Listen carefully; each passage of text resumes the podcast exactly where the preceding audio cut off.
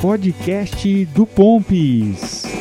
As histórias, vivências, narrativas, reflexões, saberes, descobertas, aventuras, sentimentos, emoções e aprendizados de um ceguinho que não vê nada, mas enxerga tudo.